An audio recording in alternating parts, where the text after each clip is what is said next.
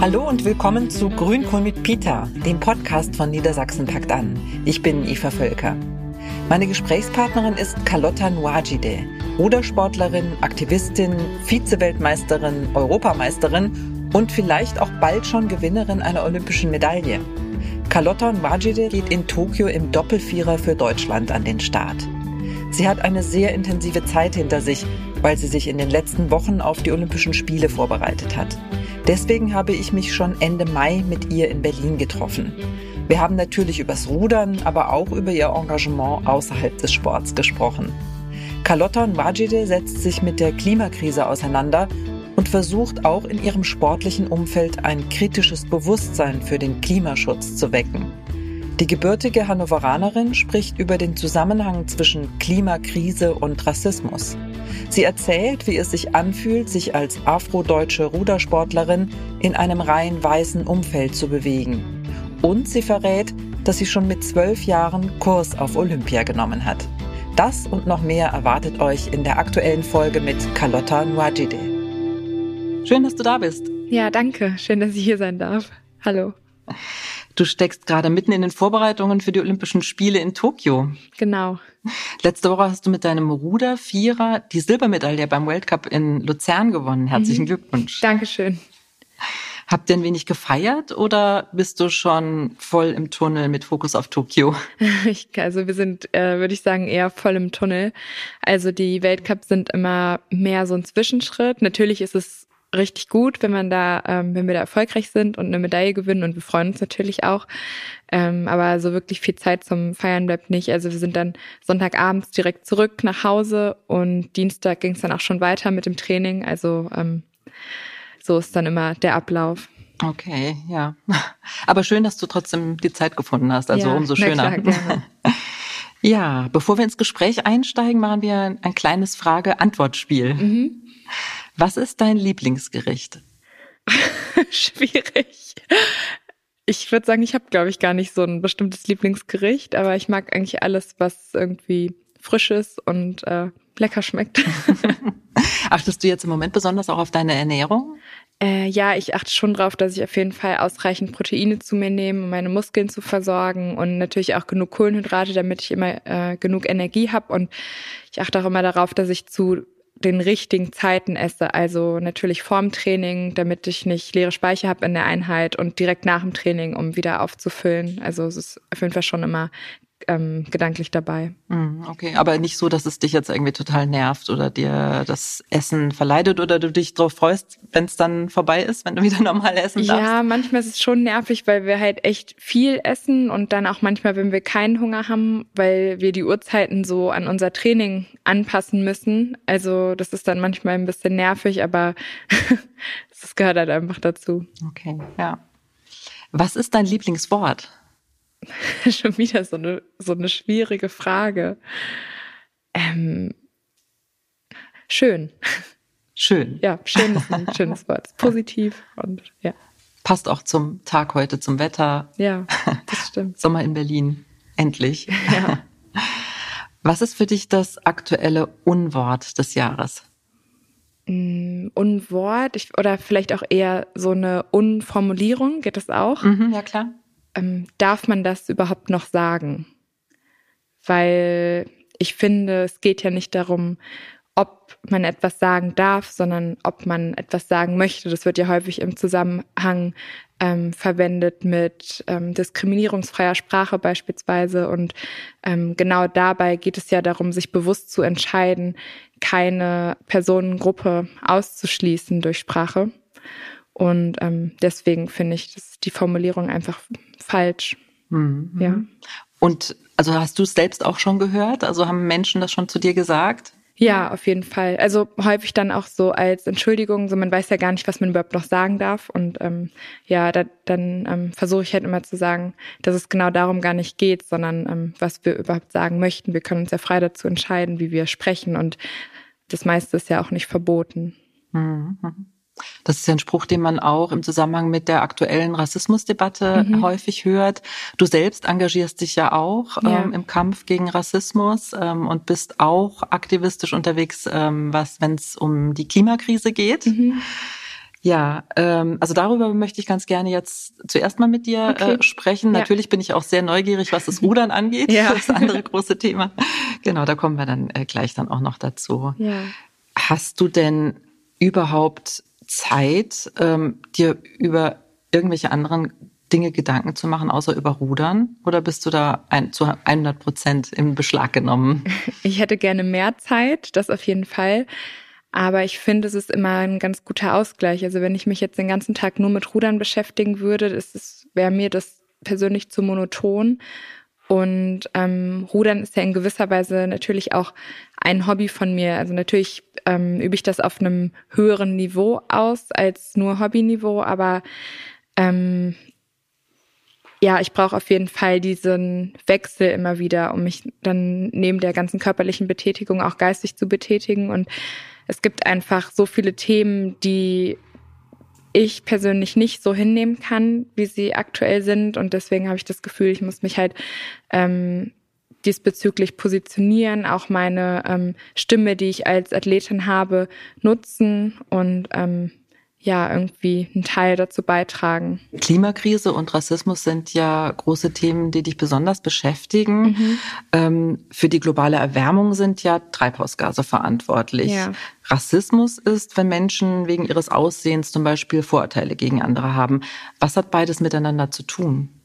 Wir sehen halt, genau, also für die Klimakrise sind Treibhausgase verantwortlich, ja, aber ähm, die Treibhausgase müssen ja auch erstmal emittiert werden. Und da gibt's halt eine globale Ungleichverteilung. Also wenn wir uns anschauen, wer emittiert, dann sind das vor allem die Staaten des globalen Nordens, ähm, die reichen Staaten, die überwiegend ähm, von weißen Menschen auch bewohnt sind. Ähm, und diejenigen, die aber am meisten unter der Klimakrise leiden, sind diejenigen, die am wenigsten dafür verantwortlich sind. Das sind Menschen im globalen Süden, beziehungsweise ähm, die Selbstbezeichnung ähm, für die am meisten betroffenen Menschen ist MAPA, also Most Affected People and Areas. Und genau, die haben meist gar nicht ähm, wirklich die Verantwortung ähm, für die Folgen. Und gleichzeitig handeln wir aber nicht. Das heißt, wir sagen hier im globalen Norden, okay, wir können einfach weiter emittieren wie bisher, weil wir sehen ja noch nicht die Veränderung, aber die Klimakrise, die ist schon da. Und es wird immer so ein bisschen als Zukunftsthema behandelt für uns. Aber es ist gar kein Zukunftsthema, sondern die geht jetzt los. Und was halt einfach so ein bisschen schwierig zu verstehen ist, ähm, wir sehen halt nicht, von heute auf morgen die direkte Veränderung, die kommt schleichend, aber sie kommt und irgendwann ist sie unaufhaltbar und ähm, dann verändern sich alle Lebensgrundlagen. Mhm. Und durch extreme Wetterlagen, beispielsweise in Regionen wie Bangladesch, ähm, davon sind einfach die Menschen ja in den Regionen jetzt schon betroffen, ne? anders genau, als genau. es bei uns ist. Also da fängt es jetzt auch so langsam an. Ja, und wenn wir halt dann sagen, die Klimakrise betrifft mich irgendwie nicht so sehr, ähm, dann sehen wir auch, dass halt das dass diese Verbindung zwischen den Menschen, die betroffen sind und uns gar nicht hergestellt werden kann. Aber dann ist halt die Frage, warum ist das so? Wenn jetzt zum Beispiel ähm, ein Amoklauf oder so in äh, Schweden ist, dann ist die Bestürzung darüber viel größer, als dass wir eine ähm, humanitäre Katastrophe aufgrund der klimatischen Bedingungen jetzt schon in ähm, zum Beispiel ähm, ja in in einem afrikanischen Land haben, weil die Verbindung, ähm, die men auf menschlicher Ebene nicht so hergestellt werden kann. Und das hat ganz klar ähm, rassistische Ursprünge, weil ja in der Vergangenheit gelehrt wurde, ähm, nicht weiße Menschen als entmenschlich zu betrachten. Und das ist natürlich nicht einfach so weg, sondern ähm, das hält sich auch weiter. Mhm. Bolsonaro, der ja äh, Indigene als prähistorische Menschen bezeichnet und ihnen damit auch ja eigentlich ein Menschen, das Menschenrecht abspricht. Mhm, genau, also das mhm. ist eine ganz klare Entmenschlichung. Oder ähm, das Gleiche sehen wir auch ähm, im Mittelmeer, dann sehen wir eben auch, dass äh, kein menschlicher Bezug, keine Beziehung da sind, weil das sind Menschen, die da sterben. Und es gibt Gesetze, die Schiffe nicht anlegen lassen, mit Menschen, die fliehen, weil sie keine lebenswürdigen Bedingungen haben. Und die werden dann lieber ertrunken gelassen, anstatt ähm, den Menschen Wohnraum zu geben. Und da haben wir ja auch diese Entmenschlichung. Und das zieht sich halt über alle Krisen hinweg und dann eben auch in der Klimakrise. Das heißt, es geht nicht nur um Treibhausgase und Erwärmung, sondern ähm, das hat Folgen für Menschen, weil die Erde, die kommt damit klar, dass sich das Klima verändert, aber wir Menschen nicht. Und das ist halt der äh, springende Punkt dabei. Was könnte man deiner Meinung nach tun, um eine Brücke zu bauen, um dafür zu sorgen, dass was mit Menschen äh, zum Beispiel in Afrika passiert, meinetwegen aufgrund einer schlimmen Dürre oder eines Extremwetters, ähm, die Menschen im globalen Norden mehr dafür zu interessieren und ein Bewusstsein zu schaffen, dass wir alle Menschen sind und äh, uns diese Erde teilen? Ja, ich glaube, das ist, also da ist dann auf jeden Fall ganz, ganz wichtig Antirassismusarbeit, um zu sehen, okay, ähm, eine Hautfarbe ist nicht ein Unterschied zwischen uns, sondern ähm, wir sind einfach alle Menschen. Und das klingt irgendwie so banal, ähm, aber leider sieht die Welt eben anders aus, dass ähm, ja grundsätzlich auf globaler Ebene schwarze Menschen immer schlechtere Bedingungen haben und es immer schwieriger ist für sie als ähm, für weiße Menschen zum Beispiel. Und ja, ich glaube wirklich, Antirassismusarbeit ist ganz, ganz wichtig, um das eben zu verstehen. Mhm.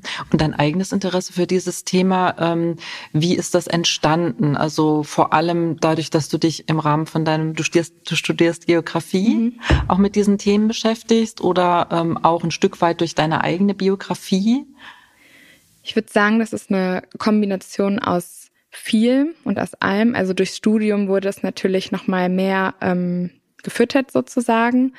Aber auch als ich das erste Mal so davon gehört habe, dass es dieses Problem gibt, also es gibt ähm, irgendwie eine Erderwärmung und die sorgt dafür, dass ähm, menschliches Leben bedroht ist. Und habe ich mich halt gefragt, aber wenn das so bekannt ist, warum, warum machen wir denn nichts dagegen? Also es wäre doch irgendwie so leicht, ähm, weniger zu imitieren zum Beispiel oder ähm, sich damit zu beschäftigen, aber ähm, es wird ja irgendwie politisch sehr wenig besprochen. Also jetzt sukzessive so ein bisschen mehr, aber zu der Zeit, als ich da so zum ersten Mal von gehört habe, das war auch noch vor Fridays for Future, da wurde halt einfach ähm, nichts gemacht und das habe ich eben nicht verstanden und dann wollte ich immer mehr und mehr darüber wissen und ähm, ich glaube so innerhalb dieser ganzen gesellschaftskritischen Debatte stößt man dann auf so viel mehr und mehr und natürlich ähm, auch auf viel, also natürlich aufgrund meiner eigenen Biografie, aber ähm, auch aufgrund dessen, was ich jetzt gelesen habe, bin ich dann auch noch mal viel mehr auf die Rassismuskritik gestoßen. Und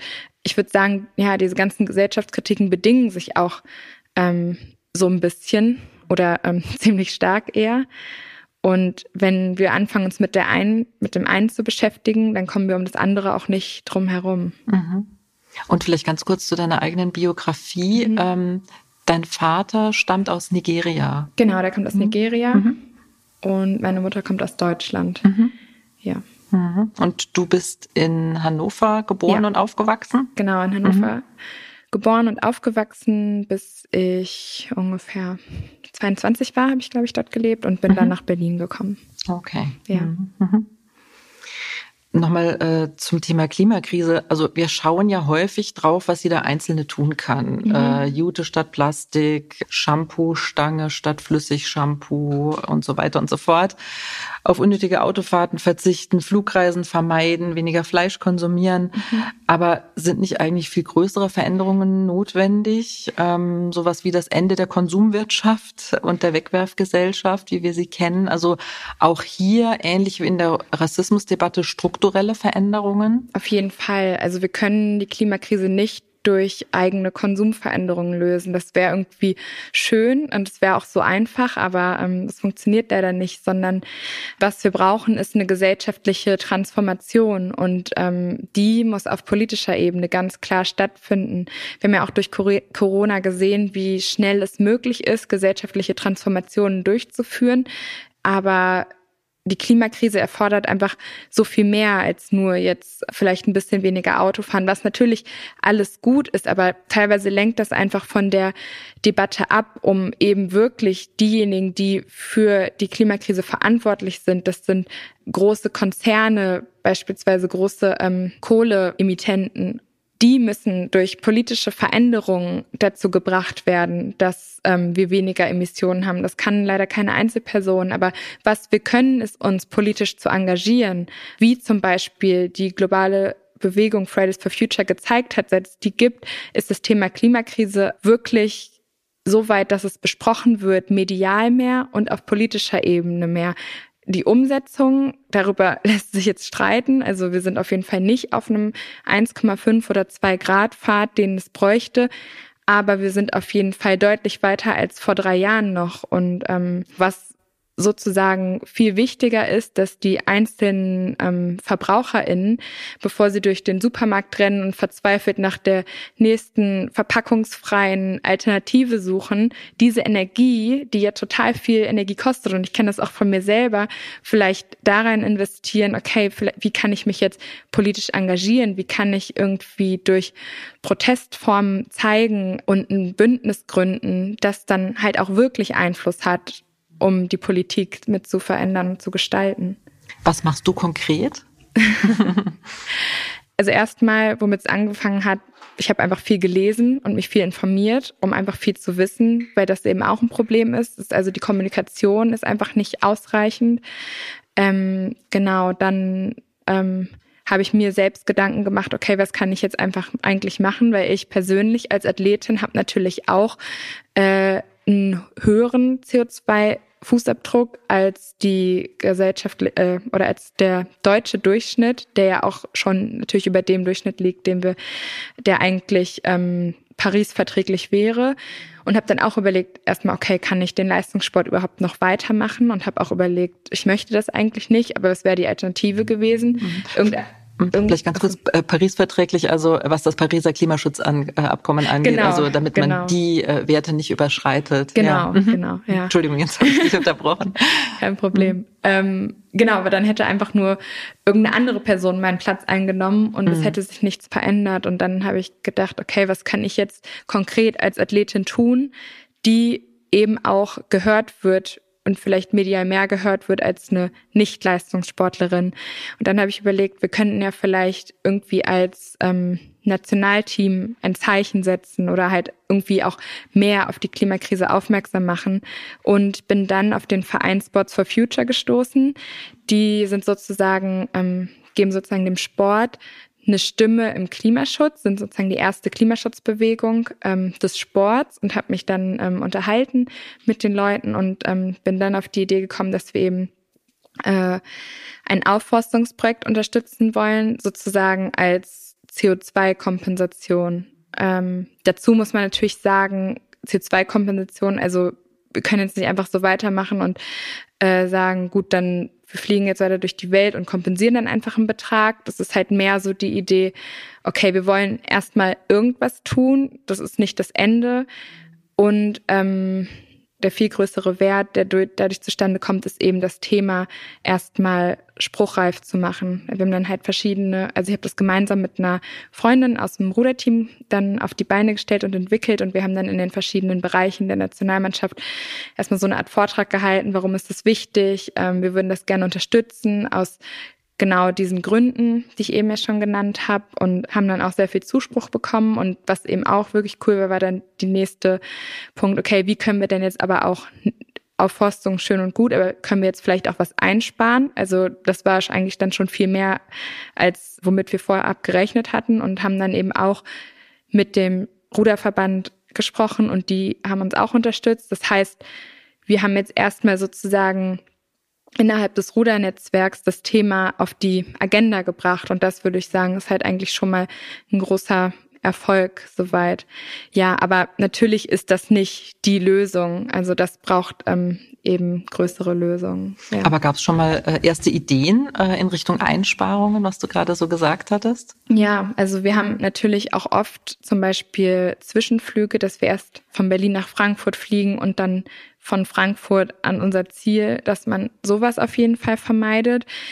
Dann gab es die Idee, dass eben wir vielleicht Trainingslager in den Wintermonaten auch näher machen. Also dass wir zum Beispiel nicht nach Portugal fliegen müssen, sondern vielleicht nach Italien, dann vielleicht auch fahren. Also dass es halt die Möglichkeit gibt, an nähere Orte zu fahren und nicht alles zu fliegen. Ähm, es ist natürlich ein sehr schwieriger Prozess, weil das Strukturen sind, die schon sehr lange fest sind und wir können jetzt natürlich auch nicht ähm, zu einem Wettkampf zwölf Stunden hinfahren. Also das wird halt einfach das Ergebnis beeinflussen. Das heißt, ich habe da selbst auch noch keine ideale Lösung. Ähm, ich glaube, das ist was, was sich über die Zeit auch entwickeln muss und vielleicht auch mit ähm, einer gesellschaftlichen langfristigen Veränderungen einhergehen muss. Aber ich glaube, was es halt schafft, ist eine Bereitschaft, dass sich eben Dinge verändern können. Mhm. Ja. Und das ist ja eigentlich äh, schon mal ganz ähm, erfreulich, also dass der von Verbandsseite da auch schon mal so eine Offenheit genau. da war, was du sagst. Ja. Und natürlich ähm, bleibt das nicht nur im Verband, sondern auch ähm,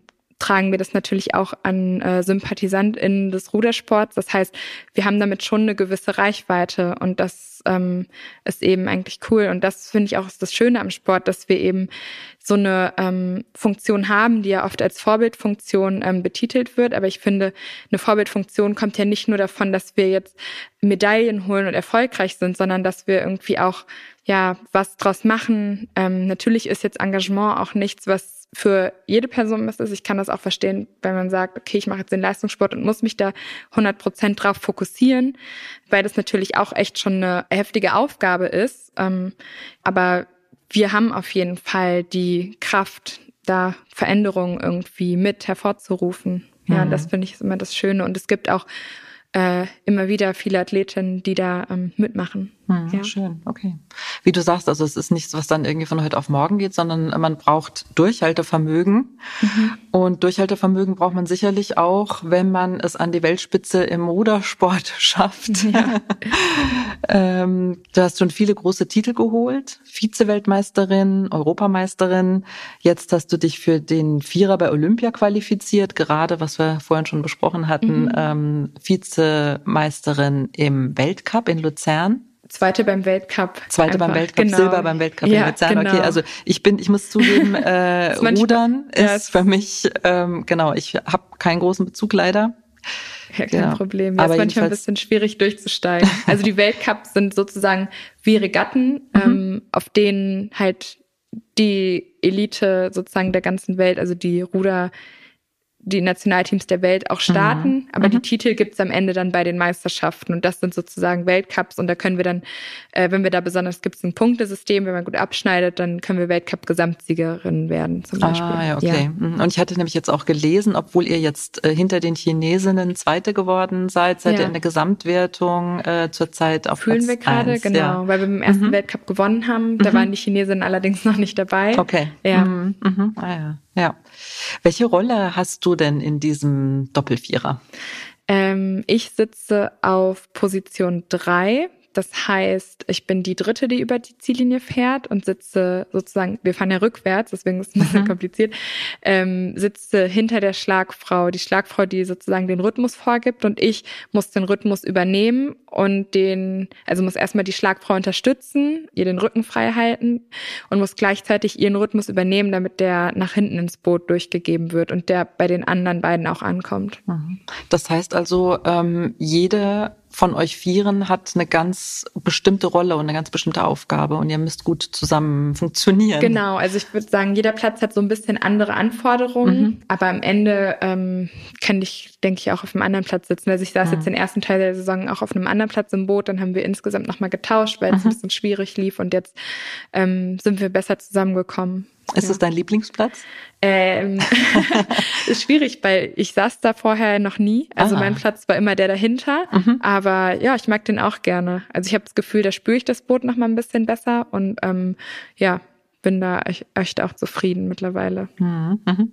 Und beim Zieleinlauf wird die Zeit genommen, wenn das Boot ganz durch ist oder wenn? Nee, wenn der Bugball die Ziellinie berührt. Okay, also, also, die Schlagfrau, wir können sozusagen im Ziel sein und die Schlagfrau ist noch gar nicht im ah, Ziel und ich klar. auch noch nicht. Dann wird Bugball. im Zweifelsfall schon gejubelt. Ja.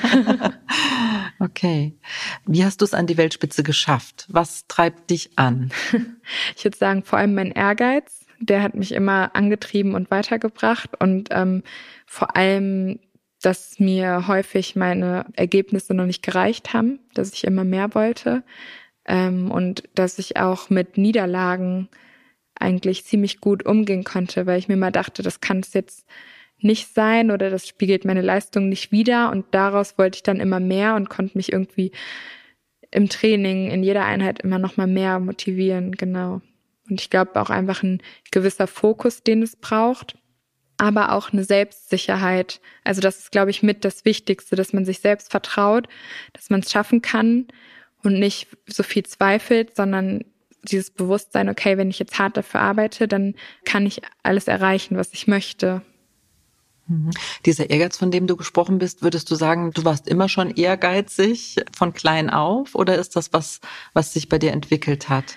Das hat sich entwickelt, allerdings eigentlich ziemlich, seit ich mit dem Rudern angefangen habe, ähm, weil ich da das erste Mal wirklich ein Erfolgserlebnis im Sport hatte, weil ich von Anfang an ganz gut war. Und ähm, vorher dachte ich immer, ich bin unsportlich und kann das nicht. Ich hatte auch in der Schule immer eine drei oder eine vier in Sport und das hat mich nicht, also dann dachte ich natürlich immer, ich bin unsportlich, wurde mir ja. auch gesagt von der Lehrerin und ist auch immer bitter für ein Kind. Total, ja. ja. Hm. Und ähm, ja, die Maßstäbe, die, wir, die es im Sportunterricht in der Schule gibt, ähm, das ist ja gar nicht die ganze Palette an Sport, die abgedeckt wird. Deswegen ist das halt so ein bisschen schade und dass, dass man hm. da auch schon so eine Bewertung hat. Das ist, hm. ja, also wenn ich nicht zum Rudern gekommen wäre, würde ich jetzt wahrscheinlich mein Leben denken, ich bin unsportlich und hm würde nicht gern Sport machen und Sport ist eigentlich was super Schönes. Also man hat ein gutes, man muss es ja nicht gleich auf Leistungsebene machen, aber man hat ein gutes Körpergefühl, es macht einen gesund und man fühlt sich einfach gut danach. Und das sind ja einfach schon so viele positive Effekte. Mhm. Ja, deswegen kann es an der Stelle einfach schon viel versauen. Ja. Genau, aber dann habe ich ja zum Glück noch das Rudern gefunden und äh, hatte dann eben da dieses Erfolgserlebnis und wollte dann irgendwie immer mehr davon. Und dann hat es mir so Spaß gemacht, dass ich äh, dabei geblieben bin. Und dann hat mich dieses, oh, du kannst das ja, ähm, so angespornt und dass ich dann immer wieder dieses Erlebnis haben wollte und dann immer damals im Kinderbereich schon fokussiert war und eigentlich damals mit zwölf Jahren schon wusste, ich möchte mal zu Olympia. Wow. Ja. Und du warst zwölf, als du angefangen hast? Zehn. Ah ja, genau. mit zehn Jahren hast du angefangen. Genau. Wie kam das? Durch die Schule über eine Ruder AG. Und dann hast du da reingeschnuppert und hast gleich, äh, hat dir ja gleich super Spaß gemacht. Ja, genau. Also erst wollte ich gar nicht gehen, äh, aber ich wurde dann sozusagen so ein bisschen überredet, mit meinen Freundinnen mitzugehen und dann äh, war ich ganz gut und bin dabei geblieben. Was sind, also du hast ja äh, erzählt, du kommst aus Hannover, bist dort aufgewachsen, mhm. hast dann dort auch mit Rudern angefangen. Was sind so deine Lieblingsruderstrecken in Hannover?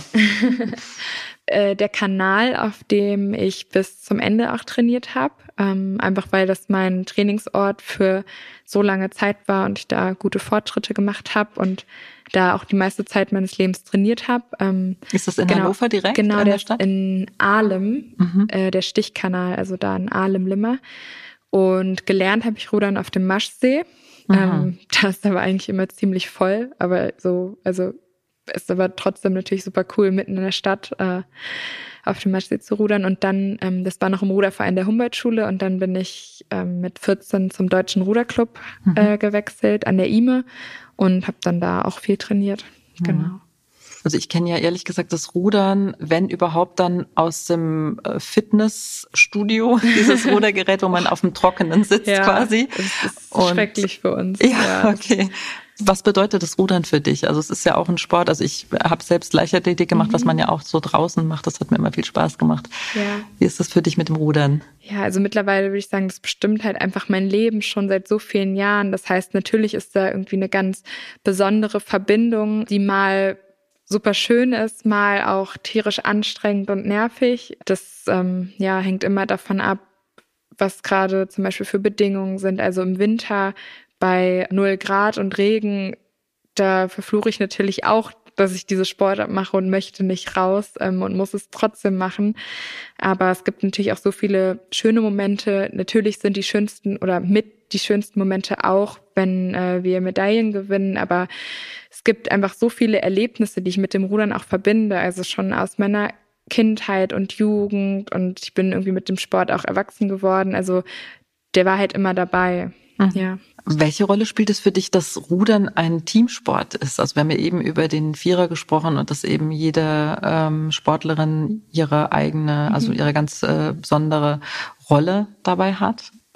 Ja, ich glaube, dass also das wirklich cool am Rudern ist, dass es als Einzelsportart machen können oder eben als Teamsportart. Das heißt, wir müssen alle durch den Einer und uns darüber qualifizieren oder darüber eine gute Ausgangsposition für die Mannschaftsbildung zu holen. Und dann sind wir auf der einen Seite Konkurrentin und müssen aber danach als Team funktionieren. Das heißt, erstmal lernt man da irgendwie auch so einen menschlichen Umgang, dass Konkurrenz nicht unbedingt was Negatives sein muss. Also natürlich, wenn es jetzt eng ist mit einer anderen Person, muss man sich nicht ständig sehen, aber wir können irgendwie trotzdem alle miteinander umgehen. Und früher mochte ich es lieber so für mich alleine zu sein und habe dann aber auch übers Team gelernt, wie ich von den anderen auch profitieren kann und von der Leistung der anderen auch profitieren kann und wie man sich irgendwie zusammen mitziehen lassen kann. Also im Vierer merkt man auf jeden Fall ganz stark, es geht nicht alleine. Also wir müssen alle das Gleiche machen und alle gut miteinander funktionieren. Sonst funktioniert es nicht. Und das ist irgendwie auch echt eine coole Erfahrung und, glaube ich, auch wichtige Erkenntnis fürs Leben. Ich stelle mir das aber schon als ziemliche Herausforderung vor. So, also ihr seid ja eine Mannschaft oder mhm. ein Kader eben dann und dann musstest du dich für den Vierer wie alle anderen eben auch äh, dafür qualifizieren ja. und andere ja, stehen daneben und wären auch gerne dabei gewesen. Ja, klar. Es ja. ist echt, also es ist echt hart und es ist natürlich, der Druck ist auch immer oben, weil wir uns ja bis zur Verkündung der Mannschaft nicht sicher sind und immer Leistung bringen müssen, jeden Tag. Der Trainer sieht uns ja jeden Tag und fällt aufgrund dessen natürlich auch schon Entscheidungen, hat dann einen Eindruck, sieht, wer, welche Kombination funktioniert zusammen, welche nicht. Und wir wissen aber gleichzeitig nie, ob der Trainer uns haben will oder nicht, weil er eben objektiv bleiben möchte und uns nicht ähm, das schon vorab sagen kann. Okay, ja. verstehe. Mhm. Ja. Also es war schon eine harte Zeit auch jetzt bis Olympia durchzuhalten, also da oder so durchzukommen. Gerade jetzt, ähm, also Tokio ist ja auch eine mhm. ganz besondere Olympiade. Ne? Äh, ja, 2020 leider. sollte sie ja eigentlich stattfinden. Ja. Äh, da, also diese ganze komplette Vorbereitung hattet ihr ja wahrscheinlich auch schon gut fast durch. Genau, also ich hatte jetzt eigentlich zwei äh, Olympia-Vorbereitungen mhm. und wir trainieren immer im Vierjahreszyklus und das Training wird von Jahr zu Jahr mehr und die äh, freie Zeit, die wir haben, wird auch von Jahr zu Jahr weniger, weil wir immer mehr mit dem Rudern verbinden müssen. Und ich würde sagen, ich habe eigentlich aktuell so gut wie kaum noch ein Privatleben, weil wir ständig unterwegs sind oder den ganzen Tag am Ruderzentrum sind, ähm, kein Wochenende oder nicht mal einen freien Tag haben. Das heißt, so die Privatsphäre bleibt dann natürlich irgendwie auf der Strecke und das dann direkt zwei Jahre hintereinander zu machen, ist schon, also war jetzt für mich auf jeden Fall echt ähm, schwierig. Und auch als ich dann erfahren habe, dass die Olympischen Spiele abgesagt sind, war das echt erstmal so ein, ja, da wusste ich wirklich erstmal nicht wohin mit mir, weil das natürlich so die letzten zwei Jahre auch schon das Ziel war. Und ich mhm. habe immer gesagt, bis Olympia und nicht mhm. weiter geplant und habe irgendwie alles so auf diesen mhm. Tag X ausgerichtet und dann gab es den einfach nicht. Das war mhm. ja war eine herausfordernde Situation auf jeden Fall. Und ähm, musstest du dich dann nochmal für den Vierer qualifizieren mhm. oder war das dann klar einfach, naja, dann halt ein Jahr später? Ja, nee, also da musste ich mich nochmal für qualifizieren. Oh. Der Kreis mhm. wurde ein bisschen kleiner gemacht. Also wir waren dann nur noch zu fünft, anstatt wie sonst sozusagen, dass der offen für alle war. Mhm. Das heißt, ähm, es wär, war natürlich schon ein bisschen eingegrenzter, aber mhm. trotzdem gab es eben noch die Möglichkeit rauszukommen, zumal ich auch noch die Person war, die ähm, bei der letzten Entscheidung geseatraced wurde. Also ich Was musste, das? ich musste mich gegen eine andere durchsetzen und drei mhm. standen schon fest und wir okay. mussten gegeneinander mhm. fahren. Mhm. Genau, ja. Und dann habe ich natürlich schon den ganzen Winter im Hinterkopf gehabt, okay, deine Position wackelt. Ähm, und das ja, war echt äh, schwierig. Ziemlicher obwohl, Druck dann auch. Genau, ja. ja. Mhm. Und jetzt äh, bin ich schon sicher in der Mannschaft und das ist einfach mhm. ein viel besseres Gefühl. Also seit die Entscheidung auch dann gefallen ist, habe ich so richtig gemerkt, wie mir das Training auch wieder viel mehr Spaß gemacht hatte, hat und ich dann ja mich endlich auf Olympia vorbereiten konnte und nicht nur daran denken musste jeden Tag hoffentlich schaffe ich es überhaupt in dieses Boot und zu Olympia und äh, ja seitdem kann ich es irgendwie viel mehr das Rudern wieder viel mehr genießen.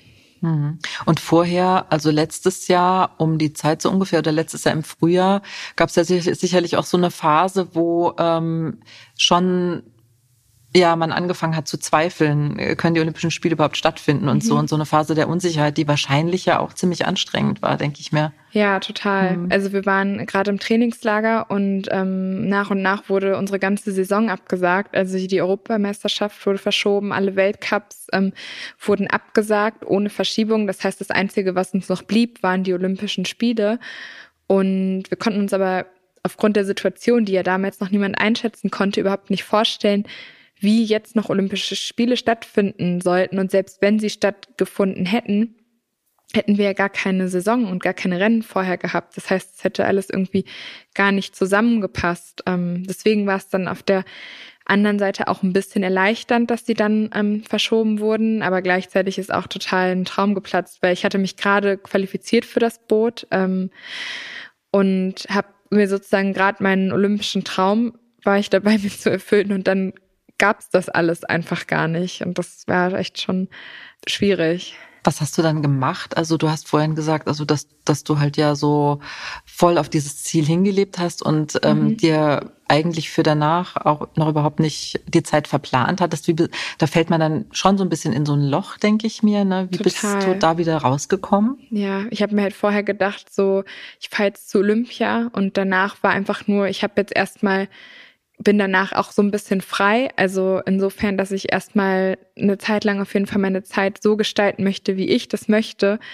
Und das war halt vor allem für mich ganz schwierig, dann zu wissen, okay, du musst jetzt erstmal noch mal ein Jahr, bist gar nicht sicher und musst dann irgendwie noch mal genau jeder neue Tag, den du machst, ist jetzt erstmal durchgeplant. Also das, da war ich einfach nicht drauf eingestellt und musste mich da irgendwie erstmal richtig sammeln. Mhm. Und irgendwie ja, durch die komplette Lockdown-Situation, also ich hatte auch in der Uni pausiert das Semester, das heißt, ich hatte dann auch erstmal nichts und war dann fast wieder ganz froh, als das Training auch wieder losging nach, nach dem Lockdown, als wirklich mit immer zu Hause sein, irgendwie den ganzen Tag nur lesen, ein bisschen Sport machen und man konnte ja auch irgendwie niemanden treffen, ähm, nirgends mhm. hingehen, war ich dann echt ganz froh, als dann wieder so ein bisschen Routine reinkam. Das war dann letztes Jahr im Sommer, als genau, der, ja, ja wir mhm. haben im, so Mitte Mai wieder mit dem Training mhm. angefangen und mhm.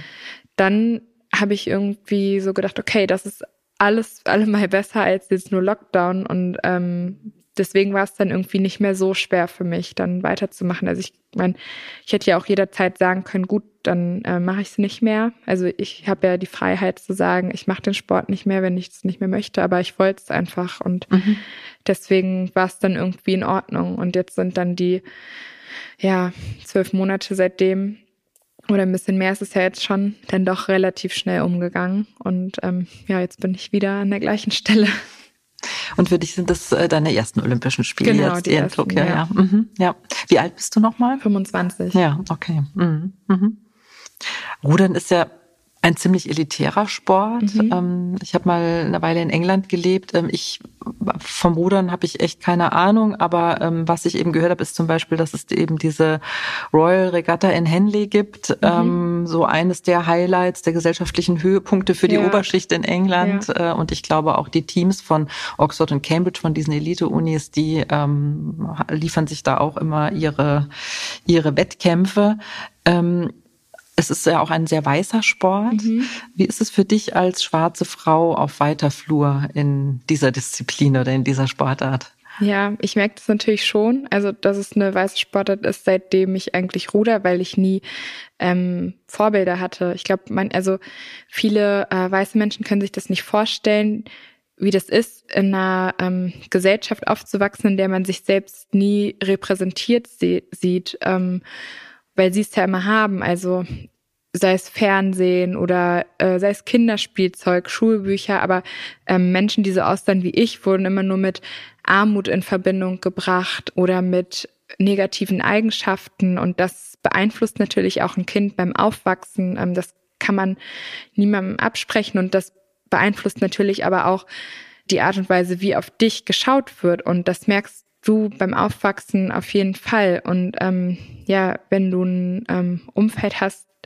das mehrheitlich weiß ist, dann ähm, gibt es halt immer wieder Situationen, in denen du das auch zu spüren bekommst oder in dem Fall ich, ob das jetzt beim Rudern ist oder irgendwo anders. Also das macht jetzt erstmal keinen Unterschied. Wenn der Raum einfach sehr homogen ist, dann ist es einfach so.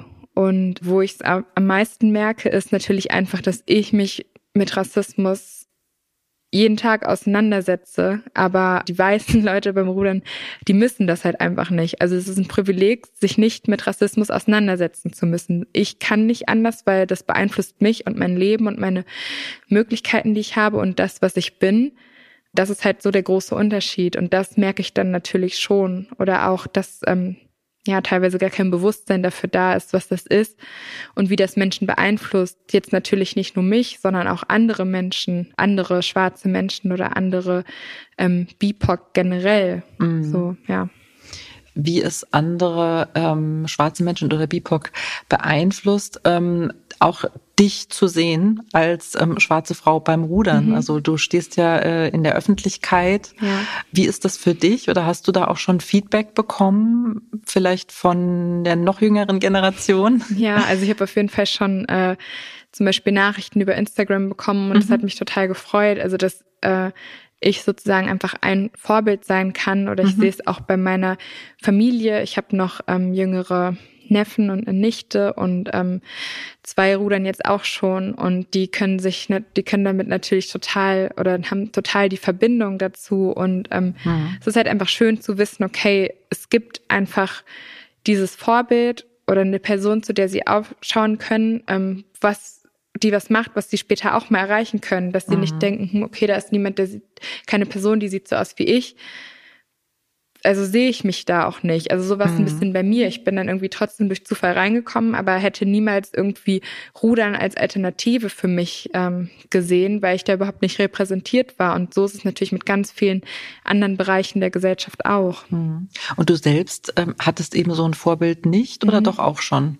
Nee, hatte ich mhm. nicht. Mhm. Okay, also das heißt, du bist eine Pionierin, kann man sagen. so ein bisschen, ja, ja, könnte man so sagen. Mhm. Okay, ja. Ja, aber toll, dass deine, äh, nicht, deine Nichte und deine Neffen ähm, da so in deine Fußstapfen ja. treten oder in deine, genau. weiß nicht, wie also man mal schauen, sagt. was es was draus wird, aber mhm. jetzt sieht, sieht man halt einfach mhm. so, wie wie das die auch beeinflusst und ähm, das ist einfach super wichtig und ich meine, es ist alle Menschen sind ja auch unterschiedlich und für manche ist es nicht so ein Problem, aber andere ähm, sind dann eben doch sehr eingeschüchtert und also jeder Mensch ist anders. Deswegen ist es eben wichtig, Vorbilder ähm, überall zu haben oder überall Personen zu haben, mit denen man sich repräsentieren oder mit denen man sich so ähm, identifizieren kann, mhm. um dass es eben nicht nur diese negativen Stereotype gibt. Wie war das bei dir? Also ähm, warst du ein schüchtern, eher schüchternes Kind? Hast dein Selbstbewusstsein entwickelt oder? Ja, teils, teils. Ich würde mhm. sagen, ich war eher so harte Schale, weicher Kern. Also ich habe das, also okay.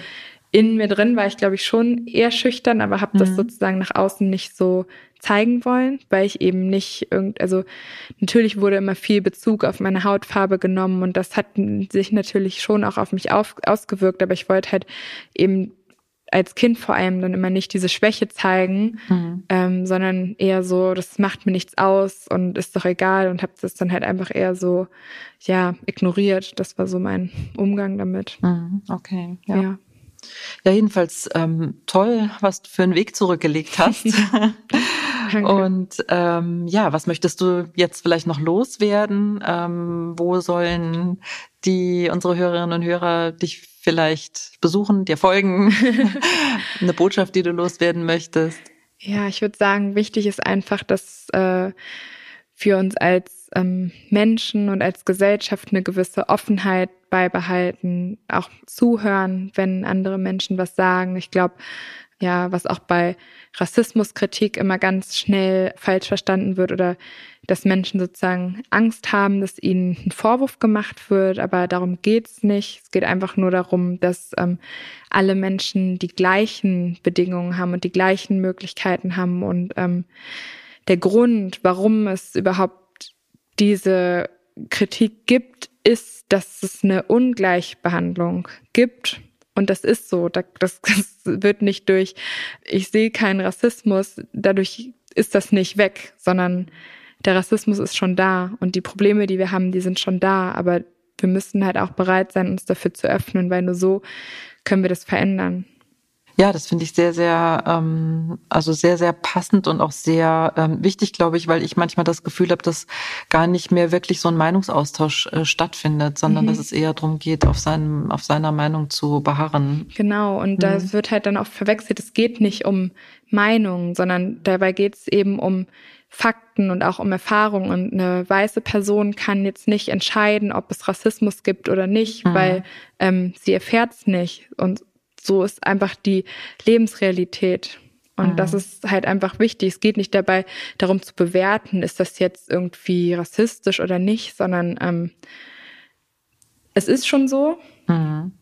Und ähm, diese Form von Bewertung, die ja eigentlich auch ziemlich arrogant ist, also sich zu entscheiden, okay, ich kann das jetzt absprechen, mhm. Die führt einfach nur zum Stillstand und zu weiterer Unterdrückung. Eigentlich geht es um Anerkennung, also dass man sich bestimmten Tatsachen stellt. Mhm. Ja. Ja, also ich wünsche dir, ich weiß nicht, was man sich unter Ruderern oder Ruderinnen wünscht, immer eine Handbreit Wasser unterm ja, Kiel. Das, das ist wahrscheinlich der verkehrt. Standardspruch. ja. ja, viel Erfolg Danke in Tokio. Mhm. Ja. Und äh, auch viel Erfolg mit deinem Engagement gegen Rassismus und die Klimakrise. Dankeschön. Danke, dass ich hier sein durfte. Danke, dass du dir die Zeit genommen hast ja. und vielen Dank für das tolle Gespräch. Ja, bis bald. Tschüss. Tschüss. Das war das Gespräch mit der Rudersportlerin und Aktivistin Carlotta Nwajide. Ich hoffe, es hat euch gefallen. Das Projekt, das sie initiiert hat, heißt Ruderwald. Es ist ein Waldaufforstungsprojekt in Kenia, mit dem sie nicht die Klimakrise lösen, aber die Öffentlichkeit darauf aufmerksam machen will. Den Link zum Ruderwald findet ihr auf Carlottas Instagram-Kanal. Dort findet ihr auch die Updates zu den Ruderwettkämpfen, die am 23. Juli in Tokio starten. Auf Instagram findet ihr Carlotta unter CarlottaNW oder googelt einfach Ruderwald. Das war die Juli-Folge von Grünkohl mit Peter. Wir freuen uns über eure Bewertung auf Apple Podcast. Wenn ihr keine Folge verpassen wollt, abonniert Grünkohl mit Peter auf Apple Podcast oder jedem anderen Lieblingspodcast-Kanal. Das Team von Grünkohl mit Peter freut sich auch über Anregungen oder Kritik von euch. Schreibt eine Mail an bündnis mit ue.niedersachsen.de. Danke fürs Zuhören und tschüss, bis zum nächsten Mal.